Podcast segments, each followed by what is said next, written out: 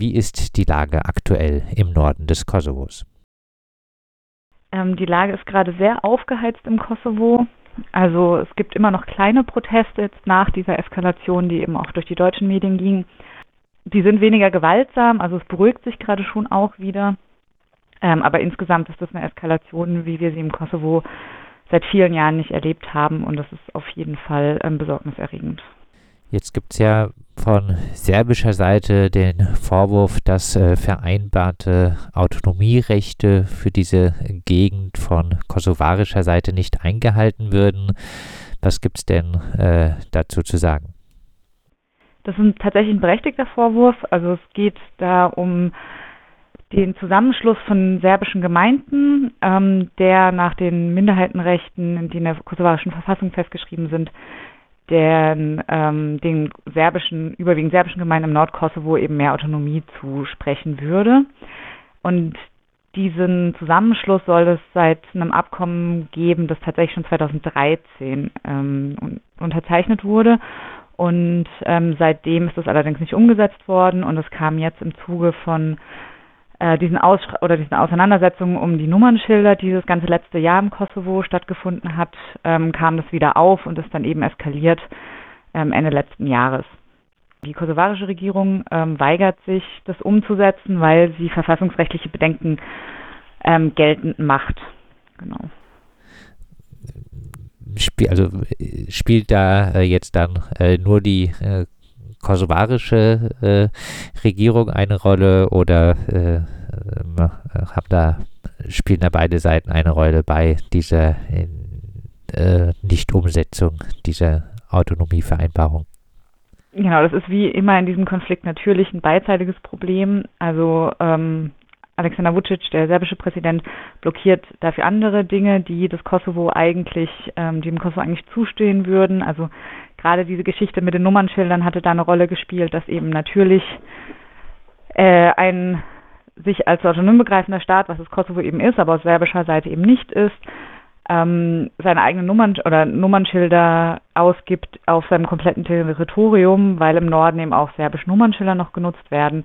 Ähm, solche Sachen, ähm, dass äh, im Norden des Kosovos weiterhin auch mit der serbischen Währung bezahlt wird, nicht mit Euro wie im Rest des Kosovos und so weiter. Also da gibt es jede Menge ähm, Dinge, die auch von serbischer Seite blockiert werden. Ähm, und tatsächlich ist auch die, äh, der Zeitpunkt dieser Eskalation, der hängt natürlich mit den Wahlen zusammen, aber es ist auch nicht ganz untypisch, dass es im Kosovo zu Ausschreitungen kommt, zu Eskalationen kommt, wenn Alexander Vucic innenpolitisch unter Druck ist und tatsächlich ähm, mit den großen Protesten in Serbien in den letzten Wochen ähm, also vor allen Dingen direkt in der letzten Woche ähm, muss man sagen, dass eigentlich innenpolitisch schon lange nicht mehr so sehr unter Druck war wie jetzt in den letzten Wochen.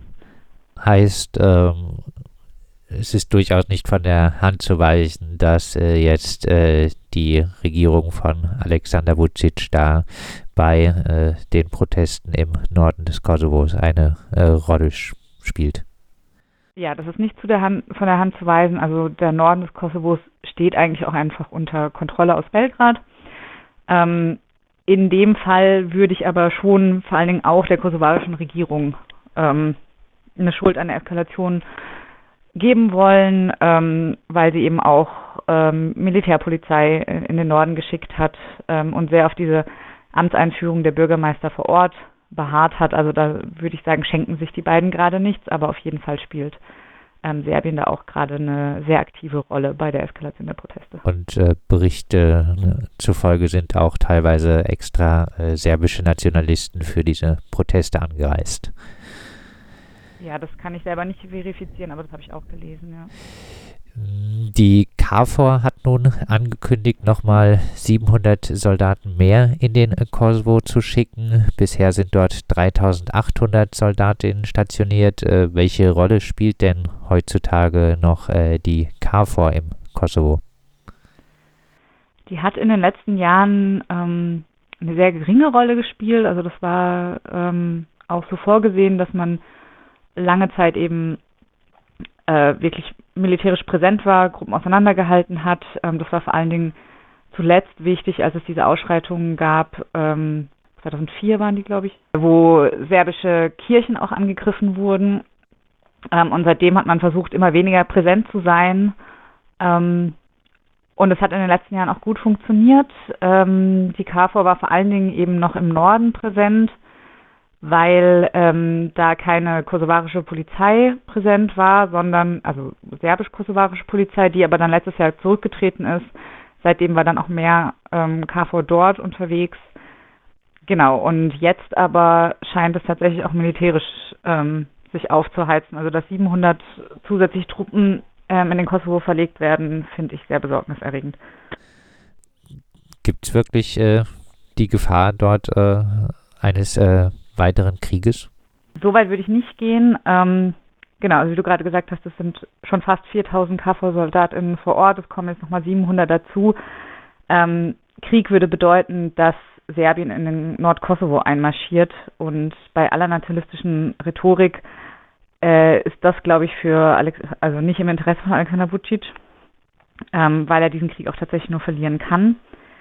Ähm, was aber eine realistische Gefahr ist, ist, dass eben Ausschreitungen, wie wir sie am 29. Mai gesehen haben, häufiger vorkommen. Also man hat jetzt wirklich seit letztem Sommer eigentlich eine immer weitere Steigerung der Eskalation vor Ort sehen können. Also bisher waren es eben meistens Barrikaden, dass jetzt tatsächlich KFOR-Soldatinnen angegriffen werden. Das ist neu und das könnte vielleicht in Zukunft auch weiter passieren tatsächlich. Also ein Krieg äh, eher nicht, äh, weitere auch äh, Proteste, äh, gewaltsame Proteste ja, ja vielleicht äh, abschließend ähm, noch ein paar Worte, was es für Szenarien gibt, wie sich das Ganze jetzt weiterentwickeln könnte.